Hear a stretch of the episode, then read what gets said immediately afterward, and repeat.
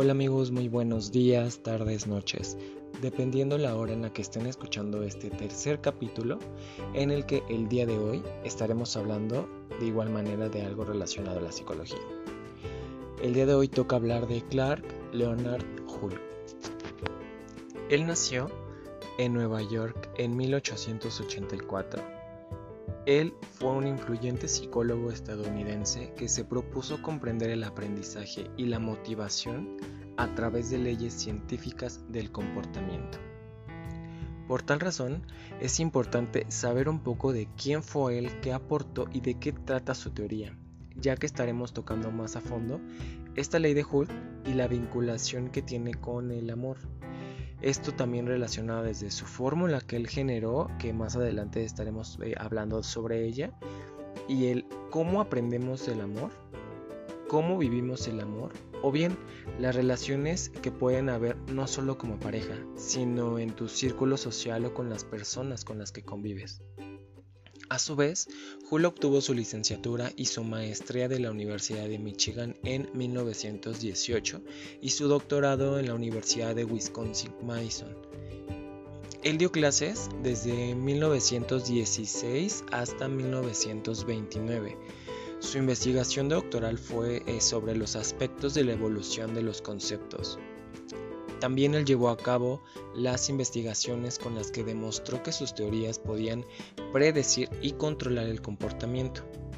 El modelo de Hull está apoyado en términos evolutivos, ya que los organismos sufren privación, que por ende la privación crea necesidades, y las necesidades activan las pulsiones, que esto va dirigido a que tengan un comportamiento hacia tener unas metas y alcanzar estas metas tiene un valor de sobrevivencia.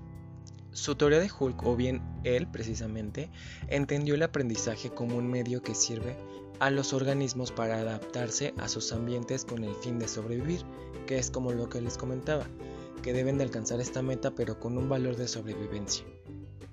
Es por eso que Hulk plantea que cuando nos encontramos en un estado de necesidad, aumenta este impulso o esta motivación de cierta forma para llevar a cabo un comportamiento que sabemos por experiencia que lo va a satisfacer.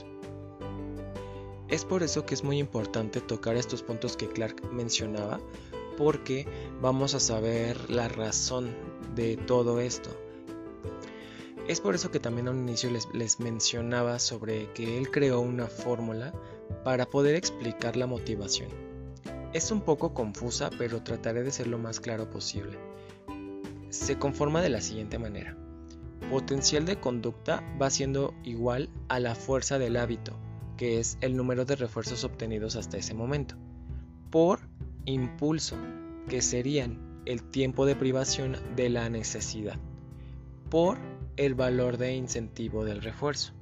Si es un poco confusa esta fórmula, pero la pueden buscar ustedes por su cuenta y ustedes van a poder ahí visualizar exactamente el cómo está estructurada esta fórmula para que pueda ser un poco más clara de entender. Hull mencionaba que la pulsión era la fuerza motivacional que activaba e inducía a esta persona o animal, porque también hacían eh, pues los experimentos con animales, a la acción. La conducta para satisfacer una necesidad que obtenía reforzamiento producía una reducción de la pulsión que va siendo tipo fórmula pero es algo muy de secuencia que va la necesidad con la pulsión y luego la conducta. Para él la motivación era como el inicio de patrones aprendidos o habituales de movimientos o conductas. Él creía que la conducta innata por lo regular eh, satisface necesidades primarias y que el aprendizaje ocurre solo cuando las conductas innatas demuestran ser ineficientes. Es decir, que el aprendizaje representaba la adaptación del individuo al ambiente, que es como lo que les comentaba, eh, instinto de sobrevivencia o tenían que evolucionar también para poder eh, seguir vivos prácticamente, pero aquí se, torna en otro contexto distinto. Eh, los reforzadores, eh, ahí era porque se, podía tornar a que eran ineficientes, ¿no? Pero el aprendizaje representaba esta adaptación. En el que Hull también propuso la existencia de reforzadores secundarios. Una vez que ya tocamos todos estos puntos de la teoría de Clark, estaremos hablando ya un poco más sobre estos detalles que mencionaba. Por ejemplo, un impulso que va siendo, por ejemplo, el hambre o el frío o la sed, que esto puede crear un estado desagradable en una persona eh, y genera una tensión, una insatisfacción como tal.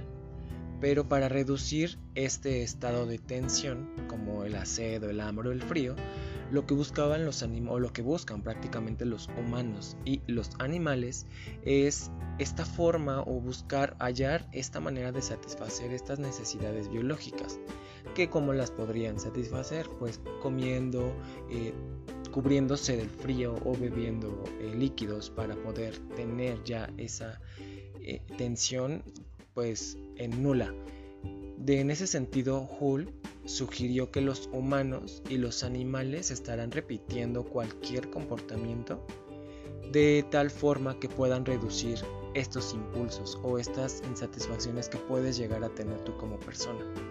Bien, ahora, ¿cómo aprendemos el amor?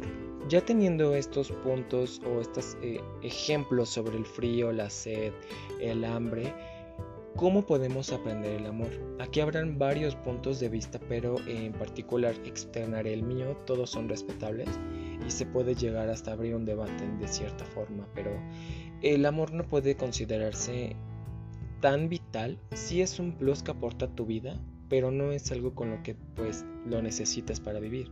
Si es un impulso, si es una motivación, si es eh, generar un ambiente más eh, empático, pero eh, el cómo lo, aprendemos, pues fácil sería el, poder descubrir tú a esa persona que te genera esta emoción o este sentimiento.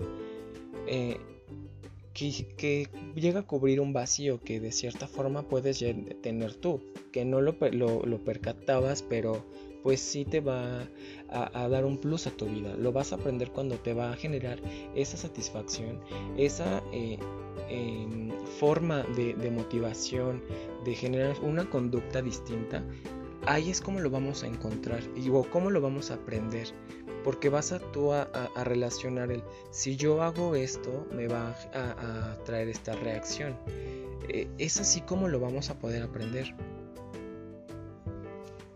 y la forma en la que la cómo vivimos el amor pues es igual forma pues se puede considerar hasta un poco inconsciente en el que tú lo vivas, pero no precisamente lo tengas que tener eh, tú presente al 100%, sino que vas a saber que está ahí, pero te va a ayudar a tener esta necesidad, o, recordemos, ¿no? Que la pulsión era la fuerza motivacional que te activaba o que te inducía a una acción. Entonces, el cómo lo vives es porque vas a tener esta eh, ganancia, se podría decir, o esta recompensa del poder externarte de, esta manera para poder pues tener hasta esa conducta es muy muy muy consecutivo a como lo comentaba no que es una necesidad que tú vas a tener la pulsión que va a ser la fuerza que te va a motivar para que puedas tener la conducta deseada y puedas lograr lo que pues tu meta. Como lo mencionaba también hace un momento todo va consecutivo para obtener lo que tú deseas. Y recordemos que en metas se pueden tener a corto, mediano y largo plazo. Que no todas las personas vivimos con una eh, cierta pulsión muy potente en la que estemos muy constantes en tener esto como por ejemplo el encontrar un trabajo, obtener eh, o poderte titular, ¿no? o querer tener una estabilidad económica para poder viajar, etcétera. Eh, son muchos puntos en los que tú vas a poder vivir con ello, no solamente como relación, sino con las demás personas, como lo comentábamos. No se enfoca solamente como pareja, sino con las relaciones que puedes tener en tu alrededor, con las personas, con tu propia familia, que tú vas a tener toda esta secuencia. Así vamos a poder relacionarnos y te va a generar las pulsiones deseadas que vas recuerden, es la pulsión es como esta eh, motivación o que tú puedas llegar a obtenerlo. Ahora, eh, si no nos encontramos, como les comentaba, siempre elevado con una, bueno, una pulsión elevada, eh, mientras podemos perseguir nuestras metas. Es una constante o una variable en la que podemos tener una variable de emociones, pero nunca perdiendo como tal el objetivo. Esta pulsión que no eh, que se pueda eh, generar o vivir para muchas cosas, tanto en lo personal como en lo social, es muy vital, o no vital, pero sí importante para poder complementarte como persona, generar tu propia personalidad. Entonces, recapitulando sobre lo que se mencionaba, pues todo es una fórmula. Es muy confusa esta fórmula en poderla decir de forma oral, sino en forma escrita estaría un poco más clara. Pero eh, el mensaje es este, eh, la explicación y el cómo se puede vincular la ley de Hulk con el amor es esta forma en donde todo va a tener un porqué y cómo lo vas a poder tú externar. Y bueno amigos, es así como llegamos al final de esta tercera emisión en donde hablamos de la ley de Hulk y la forma en la que se puede relacionar con el amor. Te agradezco o les agradezco que hayan llegado hasta el final de esta emisión. Sin más por el momento, bueno, pues nos estaremos escuchando en otro capítulo más. Mi nombre es Abraham Bárcenas y que sigas pasando un excelente día.